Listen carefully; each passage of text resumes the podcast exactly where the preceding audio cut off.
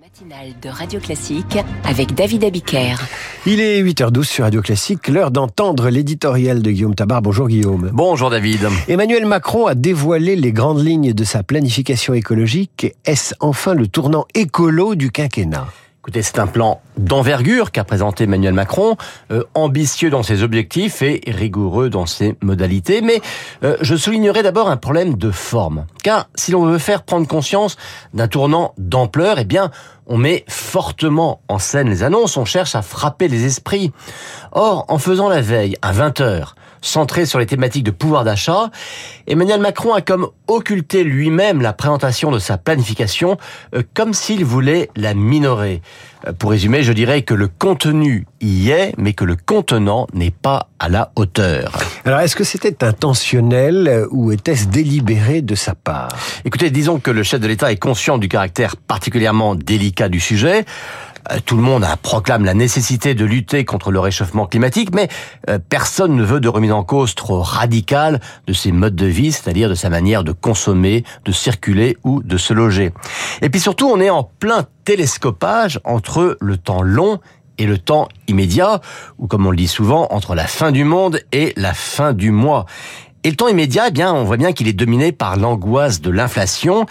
Et Emmanuel Macron s'est dit qu'il ne serait jamais audible sur la transition écologique s'il ne montrait pas d'abord qu'il se souciait des problèmes de pouvoir d'achat, euh, d'où son annonce sur l'essence, hein, attendue de ceux qui sont contraints d'utiliser leur voiture, mais qui ne s'inscrit pas vraiment dans la logique d'une conversion écologique des transports.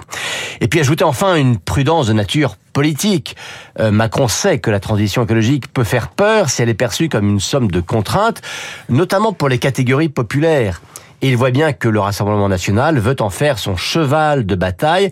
Et donc c'est peut-être l'une des raisons pour laquelle il évite de trop klaxonner. D'où peut-être aussi cette expression d'écologie à la française. Il évite de klaxonner, donc, mais pour, euh, pour autant, vous dites que son plan est ambitieux. Bah oui, quand on regarde les mesures, hein, la conversion des dernières usines à charbon d'ici à 2027, euh, l'investissement massif dans les pompes à chaleur, l'engagement de fabriquer un million de voitures électriques, 4 milliards d'euros pour la filière hydrogène, la mise en chantier de 13 RER métropolitains, euh, tout ça n'est pas rien, hein, et tout cela va quand même mobiliser quelques 7 milliards d'euros.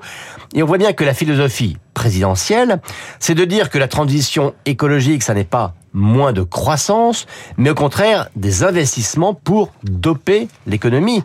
Ce ne sont pas donc des contraintes, mais des défis d'avenir.